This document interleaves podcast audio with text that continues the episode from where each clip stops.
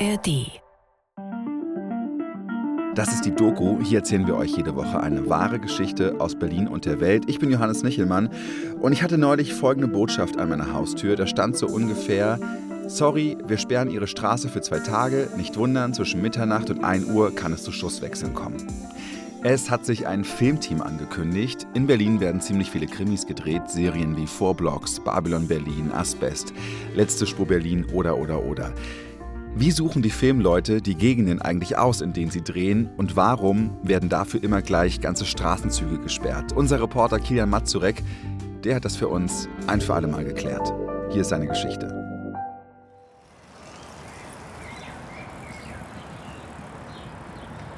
Berlin-Spandau.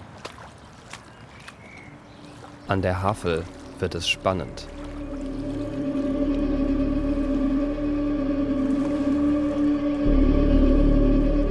Auf einem alten Havelkahn liegt ein regungsloser Körper.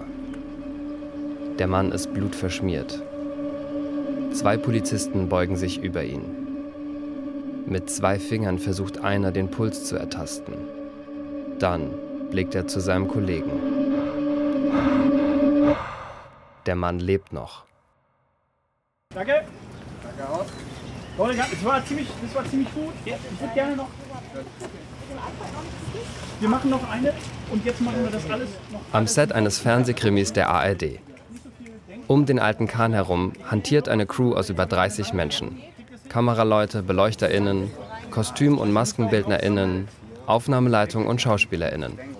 Am Rand stehen Schaulustige. Es ist halt so. Manchmal kann man das schnell versuchen und dann. Okay, eine machen wir noch. Auf Anfang bitte.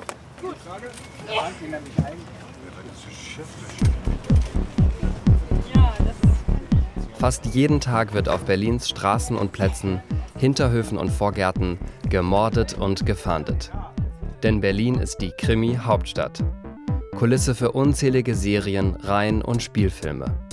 Für ARD und ZDF, für Netflix und Co. und für das internationale Kino. Kaum jemand in der Stadt ist überrascht, wenn die Parkplätze von langen Kolonnen parkender LKWs übernommen werden.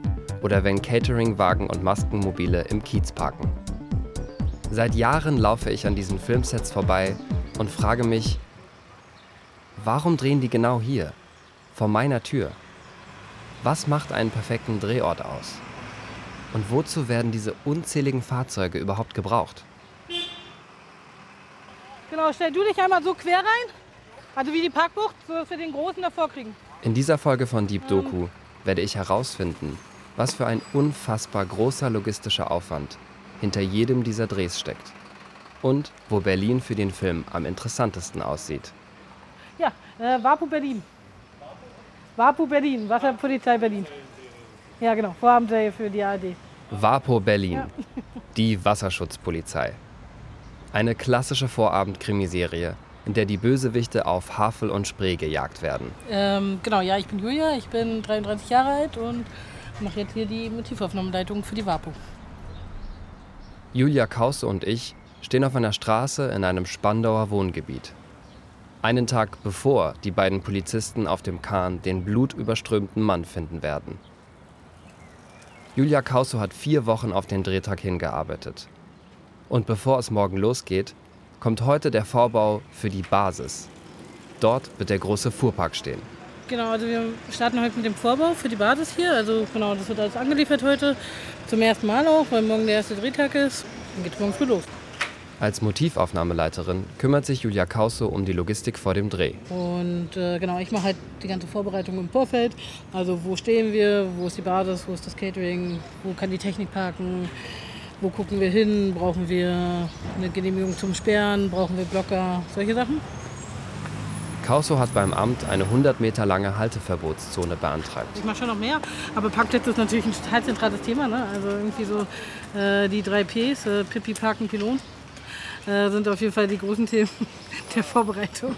Also ähm, klar, Parkplätze organisieren, aber natürlich auch so Infrastruktur organisieren. Also genau, wo können wir auf Klo gehen, wo kriegen wir Strom her, solche Sachen. Und äh, Pylon im Sinne von, ähm, ne, also dass du das Team durch die Stadt leitest und dass du irgendwie Sachen ausschilderst und guckst, dass alle irgendwie alles finden. Genau.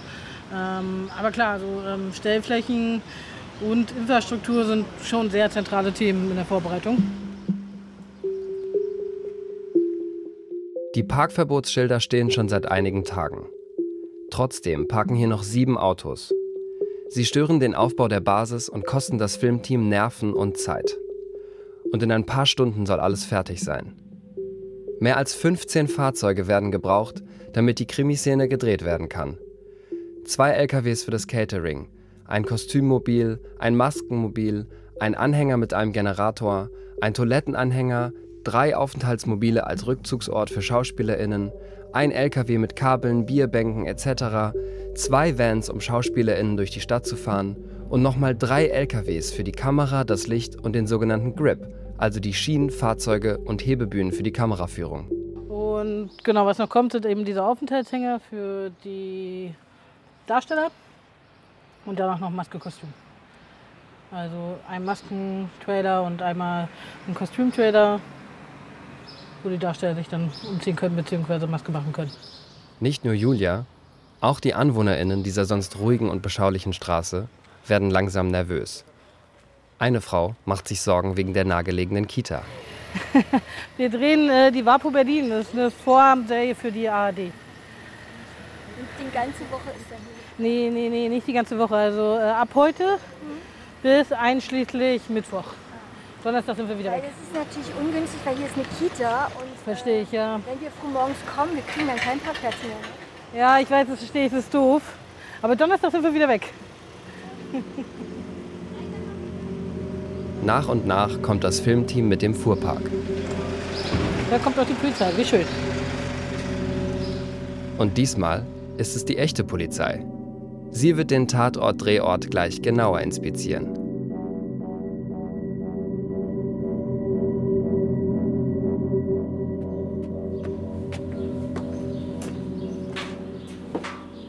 Auch in Berlin-Tempelhof könnte bald gedreht werden. Sowas zum Beispiel, das ist einfach, es gibt ein Bild, wie man so schön sagt, äh, wird von den Tauben bewohnt überwiegend.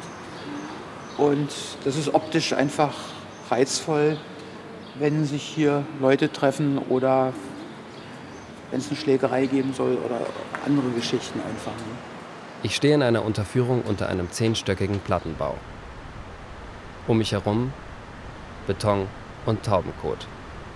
Neben mir Gernot Zeglin. Gucken mal, dass wir irgendwo reinkommen. Zeglin ist Location Scout.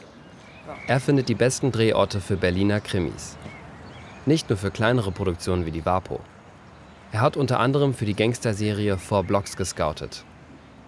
Jetzt sucht er für den ARD-Gangster-Thriller Asbest. Er will mir zeigen, wie er authentische Drehorte findet. So, jetzt sind wir hier im Bezirk Tempelhof an einer Wohnanlage. Wir haben ja bei Asbest, ich glaube Amila heißt die Mutter von Momo, alleinerziehend oder die ist verwitwet, alleinerziehende Mutter von zwei Jungs leben in soliden, aber nicht gerade sehr wohlhabenden Verhältnissen. Und da hat sich dieser Wohnblock eigentlich angeboten. Der ist immer sehr beliebt. Ist vielleicht ein bisschen klischeehaft, aber er passt trotzdem immer ganz gut. Vor uns erstreckt sich eine riesige Wohnanlage. Die Fassade ist grau, die roten Wandelemente längst verblichen. Die Aufgänge sind vermüllt Überall prangen Tags und Graffiti. Diese Geschichte von Momo bei Asbest, der ja eigentlich ein toller Typ ist. Der hat eine Karriere vor sich, der hat eine Freundin, die sind verliebt, die planen ihre Zukunft, die planen ihr Leben. Dann gibt es zwei Cousins von ihm, die schon immer Scheiße gebaut haben und die ziehen ihn da jetzt rein und er hat keine Möglichkeit. Und, und, und sie lügen ihm kackfrech ins Gesicht und sie lügen kackfrech dem Richter ins Gesicht und er geht dafür in den Knast. Sein Leben ist erstmal im Arsch. Und trotzdem versucht er da im Knast in dieser Hierarchie äh, seinen Platz zu finden und boxt sich im wahrsten Sinne des Wortes da durch. Ob das jetzt gut oder schlecht ist, will ich an der Stelle gar nicht beurteilen. Aber es zeigt, glaube ich, ein Stück Realität, dass es tatsächlich so zugeht. Man sieht, aha, das sind doch ganz normale Leute.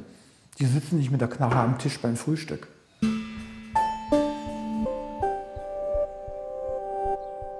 Für Zeklin beginnt die Arbeit immer mit dem Lesen des Drehbuchs. Dann fährt er durch Berlin, sucht passende Orte und klingelt einfach mal. So wie im Plattenbau in Tempelhof. Wenn du eine Landstraße suchst oder ein Waldstück suchst oder eine, eine, eine, eine verlassene Kaserne suchst, dann fährst du rum und machst deine Fotos und freust dich.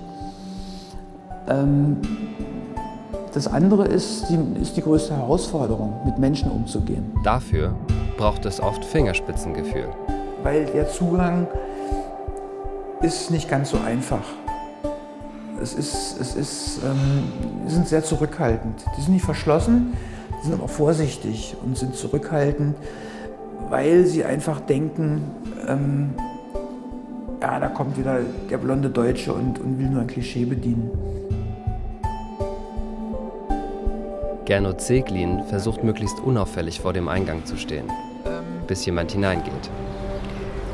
Lassen wir uns die kurz offen, dann können wir damit rein. Nein, danke. Danke. Ähm, ist das eklig. Sei denn mal lieb Tauben. Wenn ich Glück habe, komme ich erstmal ins Haus rein und gehe dann direkt an die Wohnungstür und versuche mit den Leuten zu reden, das Projekt vorzustellen, was ich eigentlich machen möchte. Und ähm, wenn die schon mal sagen, ja, sie können sich das vorstellen, können auch reingehen. Und schon sind wir drin. dann ist es ja schon mal ein ganz großer Schritt. Und als nächstes kommt dann tatsächlich die, die Aufgabe, die Hausverwaltung wegzukriegen, uns wirklich die Drehgenehmigung und die Benutzung des Treppenhauses, des Fahrstuhls und allen anderen Geschichten um das Haus herum, vor dem Haus, im Hof eventuell, das auch mitzunutzen. Und wenn da die Genehmigung vorliegt, dann sind wir ganz weit vorne und haben also wirklich Glück und können sagen, so, das ist ein Drehort. Das hier fühlt sich für mich ein bisschen wie Herumschnüffeln an. So ganz wohl ist mir dabei nicht. Aber Zeglin ist voll in seinem Element. Die Kunst besteht darin, ich will in das Intimste von den Leuten, ich will in ihre Wohnung. Und ich muss die Leute dazu bringen, nicht nur mir, sondern halt eben auch der Filmproduktion die Tür aufzumachen. Da kommen wildfremde Leute, die gucken in dein Schlafzimmer, die gucken in dein Badezimmer, die gehen vielleicht auf dein Klo, die sitzen an deinem Esstisch. Also die Chemie, das, ist, das ist so wie das Kennenlernen in der Kneipe, im Kino, im Theater, wo auch immer. Man trifft wildfremde Leute und da gibt es ja so diesen kurzen, kurzen Augenblick der Magie. Mag ich, mag ich nicht. Das entscheidet über das Weitere. Da weiß ich genau, da lohnt es sich zu reden und bei anderen merke ich dann genauso schnell vergebene Liebesmüh. Da muss ich gar nicht erst anfangen zu erzählen. Man kann auch ganz platt sagen, naja, wenn Sie nicht wollen, aber wenn Sie abends den Fernseher anmachen, dann wollen Sie auch bunte Bilder sehen. Irgendwo muss es ja gedreht werden. Ja, aber nicht bei mir.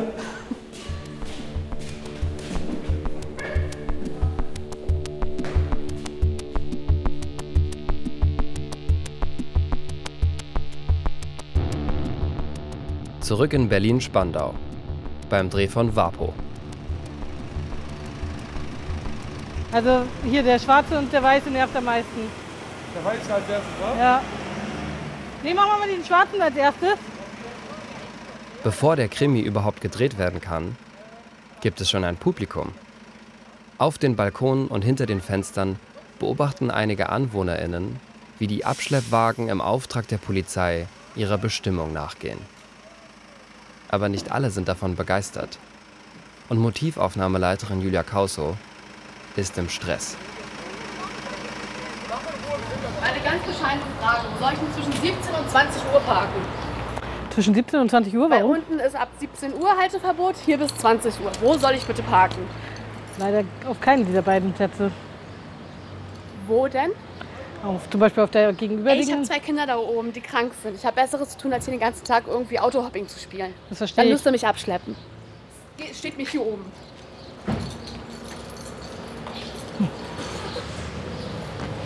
Was macht ihr denn hier mit der ganzen Straße? Da kommen unsere Versorgungsfahrzeuge hin. Also sprich Maske, Kostüm, Aufenthalte. Ja, man mietet die Grünfläche dafür oder so eine Scheiße. Die Grünfläche dürfen wir dafür leider nicht mieten. Aber die, wer entscheidet denn sowas? Die Stadt. Und was wird hier gedreht? Äh, Vapo Berlin. Das ist eine Serie für die ARD. ARD. Jo, wieder genau da. Das war voll grau.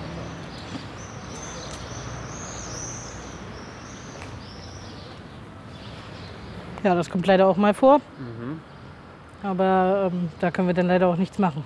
Ich verstehe das ja auch, ne? Also ich verstehe das ja auch, dass äh, das nervig ist für Anwohner, wenn sie dann irgendwie hier 100 Meter Parkfläche weggenommen bekommen. So, ähm, aber irgendwo müssen wir leider auch stehen.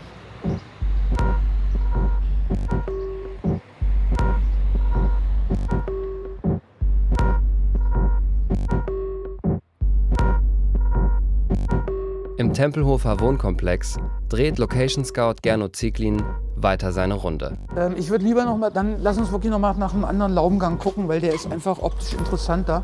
Ich muss noch mal sehen, ich weiß es gar nicht. Wir haben uns ein bisschen verirrt. Nee, dann müssen wir einen anderen Treppenaufgang nehmen. So, hier, hier fahren wir mal in den Fahrstuhl, glaube ich. Seglin will mir eine besonders schöne Aussicht zeigen. Ach, der ist schon da. Wir fahren mit dem Aufzug in den neunten Stock. Also das ist halt das echte Leben hier, ne?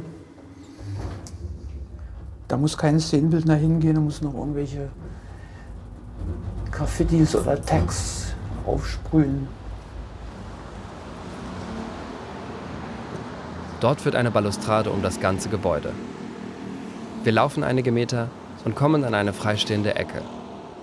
Unter uns die Straße. Vor uns eine Aussicht auf ganz Tempelhof. Und das Beste für einen Krimi, das Nachbargebäude ist nur einige Meter Luftlinie entfernt. Das ist für jeden Kameramann eigentlich ein Gedicht. Verfolgung, die, man rennt hier lang, die hinterher und plötzlich ist der, der verfolgt wird, steht da drüben und macht, weil er genau weiß, man kommt hier nicht rüber. Das ist so eine sehr filmisch, das ist sehr simpel, sehr einfach, da muss man keine Worte verlieren, da muss man einfach nur die Kamera hinstellen und sagen, hier guck mal, der ist, ist entkommen. Und gleichzeitig hat man die Möglichkeit, nach unten zu gucken. Oh scheiße, guck mal, da steht dieses schwarze Auto, wo gerade vier Typen ausgestiegen sind, die alle eine Knarre in der Hand haben. Seglin macht seine Fotos. Aber je länger wir hier sind, desto unwohler fühle ich mich. Denn wenn mir Krimis und Gangsterserien eines beigebracht haben, dann Orte wie dieser sind gefährlich. Auch Zeglin wirkt auf mich etwas angespannt. Aber grundsätzlich ist es immer spannend, einen Komplex wie diesen zu entdecken. Auf eine Art und Weise, wo halt nicht jeder hinkommt, wo auch nicht mehr der Postbote lang geht. Es kommt sehr auf die Tageszeit an. Also ich würde es ungern am Wochenende nachts machen wollen. Es gibt auch Ecken, da muss man, muss man wirklich ein bisschen gucken. Gehe ich dann da rein, gehe ich nicht rein. Das ist ein beobachtendes Haus. Ähm, ist nicht so, dass, man, dass ich da jetzt unbedingt Angst habe davor, aber man weiß nicht, wie die Leute ticken. Ich kenne die nicht, die kennen mich nicht. Was machst du hier? Und dann noch ein Fotoapparat dabei. Während er mit mir spricht, blickt er immer wieder verstohlen über meine Schulter. Gut, und die Jungs, die da stehen, denen passt das auch nicht, dass wir hier sind. Deswegen gehen wir jetzt unseren Weg wieder zurück. Ich drehe mich um. 20 Meter hinter uns stehen zwei Männer und beobachten uns. Ja, und das ist halt so in solchen Ecken so. Und das meine ich halt eben, was ich eingangs gesagt habe, ähm, wenn ein Autor sich so eine Geschichte ausdenkt. Ich weiß nicht, ob der vorher sich das tatsächlich angeguckt hat und das gemacht hat, was wir jetzt gerade machen. Oder ob der sich einfach hingesetzt hat und ach, ich habe da eine Doku gesehen, ach, das inspiriert mich, ich schreibe da mal was. Ja, da sind auch ab und zu mal ein paar Blutspritzer auf dem Boden. Um den beiden Männern aus dem Weg zu gehen, nehmen wir einen Umweg. Aber als wir um die Ecke gucken, sehen wir, dass sie uns folgen. Sind sie da.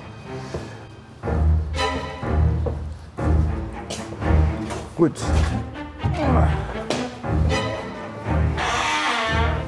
Wir erreichen den Aufzug und drücken auf den Knopf. Aus dem Augenwinkel sehen wir, dass die beiden Männer sich langsam auf uns zubewegen.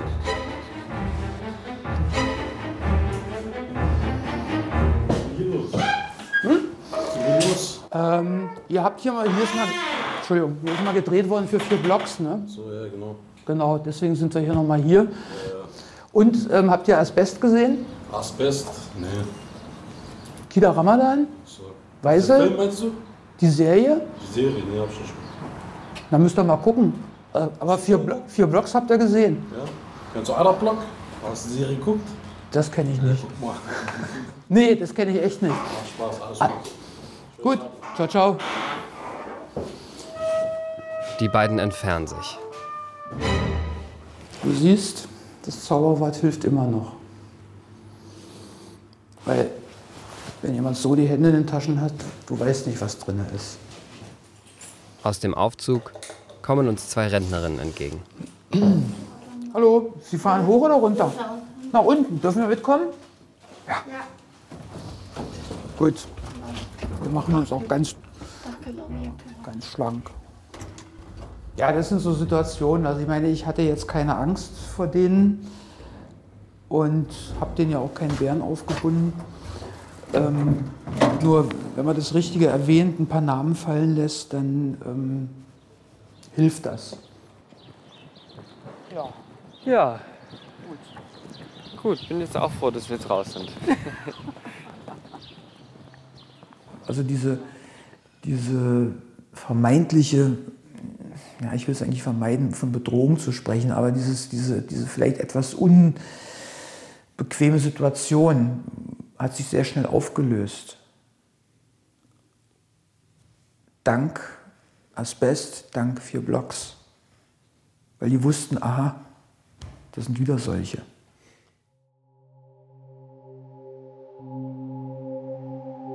Draußen auf der Straße frage ich mich, waren die beiden gefährlich? Oder projiziere ich meine Vorurteile auf sie? Vorurteile, die ich vielleicht auch von Krimis und Gangsterserien habe. Naja, Film lebt ja zum Teil von Übertreibung, weil ich glaube, die Zuschauer möchten, wenn sie den Fernseher anmachen oder ins Kino gehen, die möchten nicht ihre Welt abgebildet sehen, weil das erleben sie jeden Tag. Kino oder Film generell soll unterhalten, soll ein Ablenken von dem Alltag. Ähm, Film ermöglicht auch die, bietet auch die Möglichkeit, in eine Welt einzutauchen oder teilzuhaben, in der man normalerweise nichts mit zu tun hat, wie zum Beispiel im Gefängnis. Da entstehen natürlich auch Klischees. Wie gehen die Menschen hier damit um, dass sie immer wieder auf die gleiche Art und Weise gezeigt werden? Dadurch war es also durchaus hilfreich in der Fortsetzung von, von vier Blocks, beziehungsweise bei der Aufnahme von Asbest, ähm, dass man da schon Vorarbeit geleistet hatte und die Community war offen für sowas, weil sie einfach wussten, wie sie dargestellt werden und das hat sie mit Stolz erfüllt und das hat einem das um einiges erleichtert. Aber so die ersten Geschichten, ja, wir wollen hier krimineller Clan, äh, immer diese Klischees und wir sind noch nicht alle so. Ähm, da galt es also schon so ein paar äh, Hürden zu überwinden, ganz einfach. Aber wie die Leute hinterher gesehen haben, was rausgekommen ist, waren sie begeistert. Und man hat gesehen, wir haben sie nicht verraten.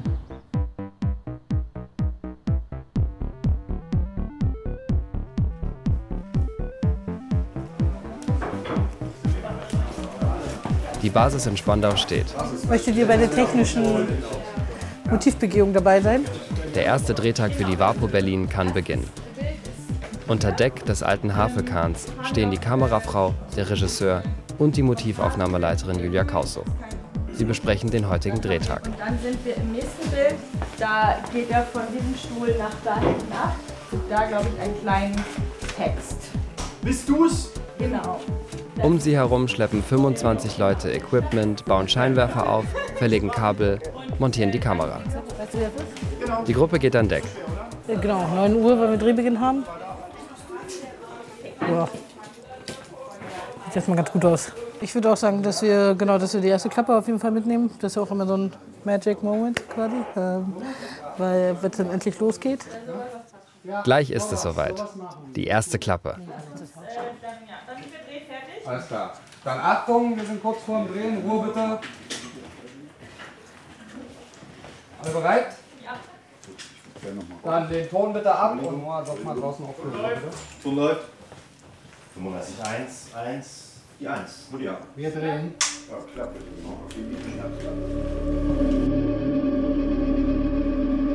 Im schummrigen Bauch des Schiffes sitzt ein Mann an einem Schreibtisch.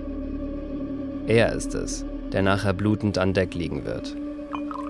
Er starrt auf ein Dokument in seiner Hand und kippt einen Whisky herunter. Dann greift er zum Telefon. Die Kamera fährt langsam auf ihn zu.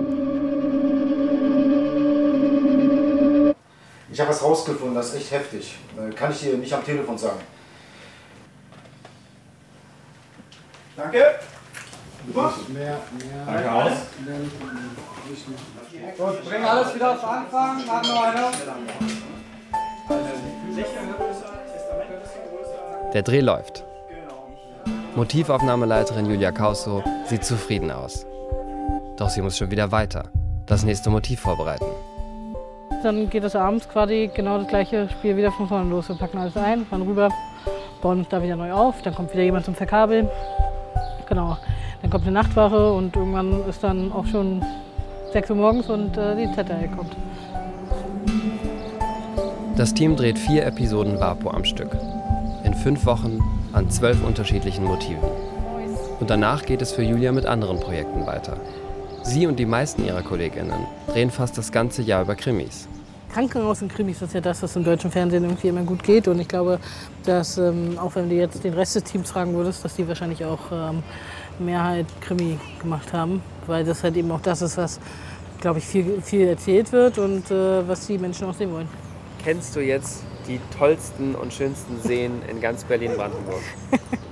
Ja, also tatsächlich ist es schon so, dass, ähm, dass man genau, ja, dass man irgendwie viele, ähm, viele Badestellen und viele Uferstellen und viele Stege irgendwie äh, durch die Wapo kennenlernt, die ich vorher nicht kannte, ja. Julia Kauso und Gernot Zeglin haben durch ihre Arbeit großen Einfluss darauf, wie Berlin in den Krimis in Szene gesetzt wird. Ich habe mal diesen Gedanken gehabt, gerade wenn man jetzt Fernsehen guckt, öffentlich-rechtlich, ähm, ist es eine Geschichte über, also geht es um Kriminalität in jeglicher Form. Mord und Totschlag, Raub, Prostitution, Drogen, alles Mögliche. Berlin, ganz oben. Groß, laut, dreckig, stinkt, unfreundliche Menschen. Und für Gernot hat es auch einen Grund, warum gerade Berlin die Krimi-Hauptstadt ist. Wenn's lieb und nett und schön sein soll, so Familie Haiti-Tai, München, Frankfurt, da könnte ich jetzt sagen, wann wird denn endlich mal Rosamunde Pilcher in Berlin gedreht? Hoffentlich nie, weil das ist nicht Rosamunde Pilcher. Berlin ist Berlin. Berlin ist groß, laut, dreckig, grell. Es ist so. War schon immer so, bleibt auch so. Und es ist nicht an mir, ähm, diese Stadt in irgendeine Richtung zu verkaufen.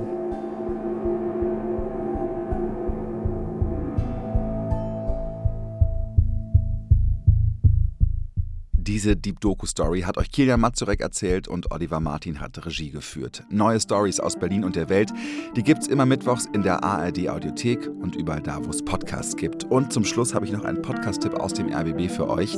Denn wahre Geschichten, die findet ihr auch im True Crime Podcast im Visier.